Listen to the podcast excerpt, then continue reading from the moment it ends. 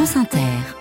Le 7-10. Lundi 19 février, bonjour à tous et bienvenue sur France Inter. Laurence Thomas, bonjour. Bonjour Nicolas, bonjour à tous. À la une de l'actualité ce matin, la croissance française revue à la baisse pour 2024. Conséquence, un plan d'économie de 10 milliards annoncé hier soir par le ministre de l'économie. Il n'y aura pas de hausse d'impôts, c'est l'État qui va passer à la diète. Moins de crédits accordés au ministère, coup de rabot sur les politiques publiques, comme sur ma prime rénov. Cette question après la mort d'Alexei Navalny vendredi. Y a-t-il encore des opposants à Vladimir Poutine. Le Brésil, menacé par une épidémie de dingue sans précédent. Et puis aux mondiaux de biathlon, une finale en apothéose pour les Bleus. Et les invités d'Inter ce matin à 7h50. Bonjour Sonia De Villers. Bonjour à tous. Avec la mort d'Alexei Navalny, le principal opposant au régime de Poutine s'appelle désormais Vladimir Karamurza. Lui aussi, il a fait le choix de rentrer en Russie. Lui aussi, il a été arrêté et condamné à 25 ans de prison qu'il purge dans un pénitencier en Syrie à 7h50, vous entendrez son épouse, Evgenia. À tout à l'heure, 8h20, le grand entretien de la matinale avec l'ancien procureur général près la cour de cassation François Molins pour son livre Au nom du peuple français qui paraît mercredi chez Flammarion. À 9h20, Léa Salamé reçoit Catherine Ringer. France Inter. 10 milliards d'économies. L'État va devoir se serrer la ceinture. C'est le ministre de l'économie, Bruno Le Maire, qui l'a annoncé hier soir sur TF1. Les prévisions de croissance étaient plus optimistes, mais elles sont revues à la baisse. Bercy tablait sur une hausse d'1,4%. Elle ne sera finalement que d'un pour cent. CQFD pour réduire le déficit public. Pas de hausse d'impôts pour les Français, mais moins de crédits dans les ministères et des coups de rabot dans les politiques publiques. Revue de détail avec Bruno Le Maire, le ministre de l'économie. Quand je dis qu'il faut faire des économies c'est pour garder la maîtrise de nos finances publiques. On gagne moins, il y a moins de recettes fiscales, on dépense moins. Donc nous dépenserons dans les jours qui viennent 10 milliards d'euros en moins sur les dépenses de l'État. C'est pas la sécurité sociale qu'on va toucher. C'est pas les collectivités locales qu'on va toucher.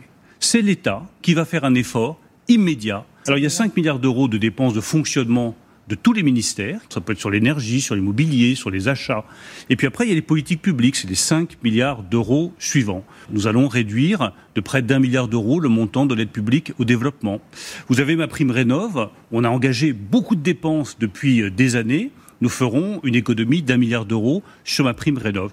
Et puis la troisième série d'économies que je peux citer, c'est sur les opérateurs de l'État. Il y en a des centaines. Chacune va contribuer à hauteur de quelques dizaines de millions d'euros pour que les opérateurs de l'État fassent une économie collective de 1 milliard d'euros. Le ministre de l'économie hier soir sur TF1. Alors 10 milliards d'euros à récupérer sur les dépenses de l'État en repoussant l'idée d'une hausse des impôts, certes, mais selon Éric Heyer, économiste à l'OFCE, ce sont toujours au final les Français qui payent. C'est peut-être curieux de penser que lorsqu'on réduit la dépense publique, ce ne sont pas les Français qui vont quelque part faire un effort supplémentaire. Si, ce sont des Français qui vont faire euh, un effort supplémentaire.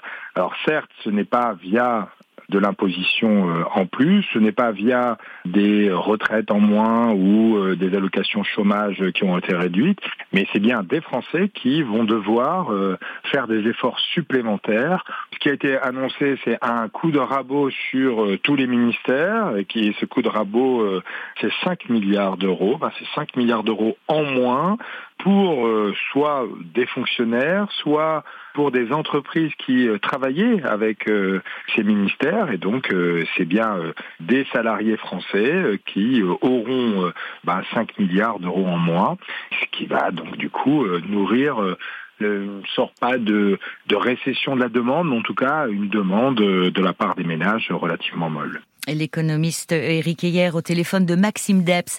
Emmanuel Macron interviewé dans le journal L'Humanité à l'occasion de la panthéonisation mercredi de Missak Manouchian, symbole de la résistance communiste, interrogé notamment sur le Rassemblement national. Le président de la République juge que le parti ne s'inscrit pas dans l'arc républicain et qu'il serait bien inspiré, je cite, de ne pas venir à cette cérémonie.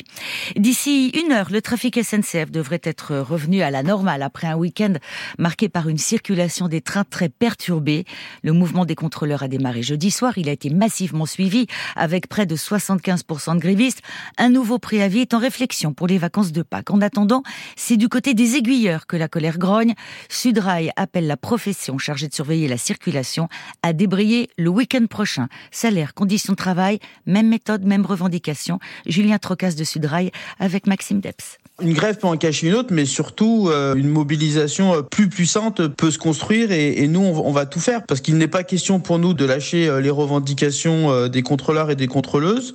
Quand on a entre 70 à 90% des salariés qui se sont mis en grève massivement, eh bien là il y a qu'une solution en fait, c'est d'entendre leur colère. Donc effectivement nous on appelle à se mobiliser le week-end prochain si la direction continue à refuser de négocier sur les revendications et après évidemment ça peut être l'ensemble du corps social cheminot qui peut se mobiliser sur des sujets d'emploi, sur des sujets d'augmentation salariale. On va à la fin du mois avoir euh, l'annonce des bénéfices de la SNCF qui vont être encore importants, comme très importants même, comme l'année dernière. Qu'est-ce que revendiquent les cheminots, les cheminotes? Ils revendiquent une meilleure répartition de la richesse qui a été créée grâce à leur travail tout au long de l'année et qu'il y ait une augmentation de salaire ou une augmentation d'indemnité de travail qui compte pour la retraite. On appelle ça de la justice sociale. Julien Trocas de Sudrail. France Inter, 7h06, suite du journal. Laurent Thomas. Trois jours après l'annonce de la mort d'Alexei Navalny, la veuve de l'opposant russe Yulia Navalnaya doit rencontrer aujourd'hui à Bruxelles les ministres des Affaires étrangères de l'UE pour évoquer la répression dans le pays. Il s'agit aussi d'envoyer un message fort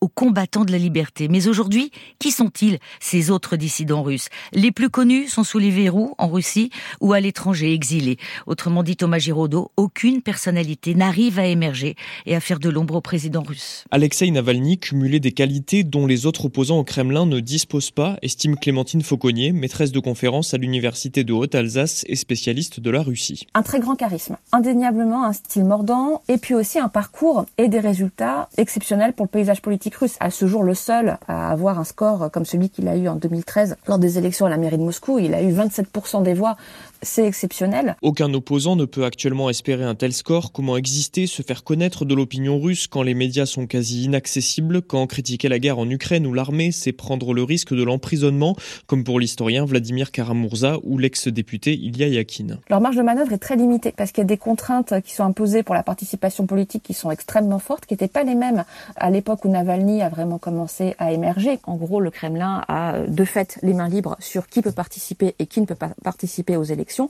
et en plus, l'expression aussi est extrêmement contrainte désormais, y compris sur Internet, ce qui n'était pas le cas il y a une dizaine d'années. Le Kremlin empêche les voix dissidentes critiques de se présenter. Deux candidats à la présidentielle du mois prochain ont été écartés. Les trois restants, face à Vladimir Poutine, ne s'opposent pas ouvertement au pouvoir russe. Et surtout, ne manquez pas dans quelques minutes à la fin de ce journal le zoom de Sylvain Tronchet dans la ville de Karp en Arctique où était détenu précisément Alexei Navalny.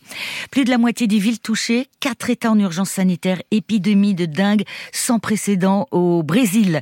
Euh, plus de 550 000 cas ont déjà été recensés depuis le début de l'année. C'est quatre fois plus que pour la même période en 2023 et les prévisions sont inquiétantes. Réchauffement climatique combiné au phénomène El Niño entraîne pluie et forte chaleur et du coup favorise la prolifération des moustiques porteurs du virus. Reportage à Rio de Jean-Mathieu Albertini. Dans ce tout nouveau centre de soins spécialisé dans la détection de la dengue, les patients se succèdent. Regard à gare et sous perfusion pour éviter une déshydratation hydratation dangereuse causée par ce virus, Watson vient d'être prise en charge. J'attends la confirmation, mais il y a de fortes suspicions. J'ai mal à la tête, j'ai de la fièvre, des douleurs dans le corps, aux articulations. J'ai déjà eu la dingue, mais celle-là est beaucoup plus forte. Alors que le pays déplore 91 victimes et près de 400 décès suspects, les 10 centres du genre éparpillés dans la ville sont essentiels pour faire face à l'épidémie, explique Daniel Sorange, en charge des questions de santé à la mairie de Rio de Janeiro. L'objectif est d'identifier en amont les cas de dingue pour éviter toute aggravation du cadre de santé du patient. Le problème est que pour la première fois de notre histoire, trois types de dingue circulent en même temps. Cela facilite cette prolifération des cas.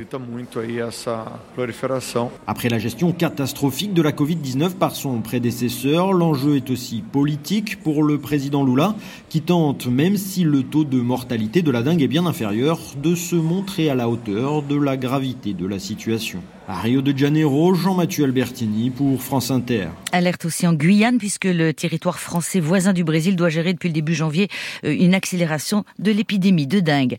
44 étrangers en lien avec la mouvance djihadiste ont été expulsés du territoire français en 2023 car jugés menaçants des expulsions en hausse de 26% par rapport à 2022 selon le ministère de l'Intérieur. Aux assises du Pas-de-Calais, Laurence, un ancien gendarme du GIGN, jugé pour avoir tué à bout portant un un homme soupçonné de vol. C'est l'histoire d'une interpellation qui dégénère. C'était en septembre 2018, en pleine nuit, sur un parking isolé près de Lens. Le militaire de l'unité d'élite de la gendarmerie de Reims tente d'interpeller un homme de 20 ans de la communauté des gens du voyage. Il est accusé de cambriolage.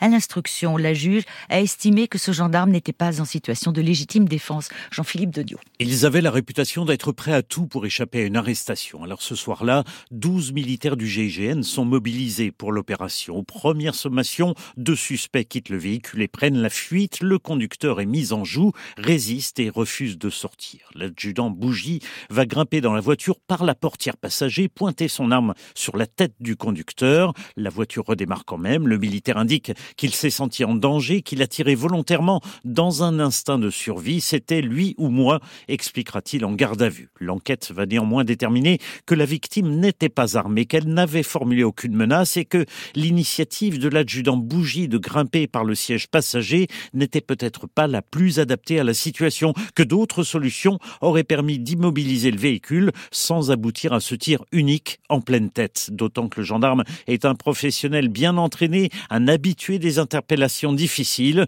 L'instruction n'a donc pas retenu la légitime défense, mais la question sera de nouveau au cœur du procès cette semaine à Saint-Omer. Jean-Philippe Degnaud, le biathlon français, que du bonheur.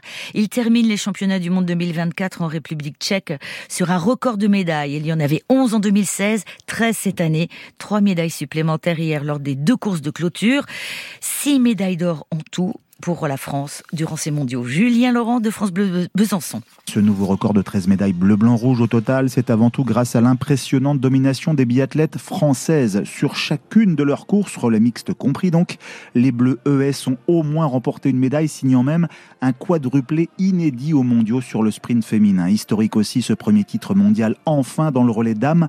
Pour Justine Brezas-Boucher, en six courses, c'est carrément un cumul de cinq médailles, dont trois en or, comme l'autre savoyarde, Julia Simon, qui a dû se contenter hier d'une ultime médaille en chocolat de quatrième. C'est énorme de faire partie de cette équipe, ça fait vraiment plaisir de, vivre des mondiaux comme ça. Ça paraît, je pense, presque facile de l'extérieur, mais, euh, mais ça l'est pas. C'est vraiment le fruit d'un énorme travail d'une équipe qui, bah, finalement, qui joue chacune sur nos, points forts. Et euh, ça fait des super belles courses et c'est vraiment agréable de pouvoir vivre ces moments-là. À retenir également les quatre médailles en six courses de Louge en mono-laurent, quatre médailles aussi en sept courses sur ces mondiaux. C'est la belle petite collection de Quentin Fillon-Maillet qui a notamment permis à l'équipe de France masculine hier de signer enfin son premier podium individuel de l'hiver. N'oublie pas Stéphane Boutiot, le directeur du biathlon français. On sent Quentin qui revient à un super niveau depuis un bon moment. Là. Il est pas loin de son niveau des Jeux euh, d'il y a deux ans. ça se concrétise par une médaille pour les gars. Et franchement, c'est mérité. Et l'autre médaille 100% masculine de la France sur ces mondiaux, c'était le bronze aussi samedi sur le relais homme.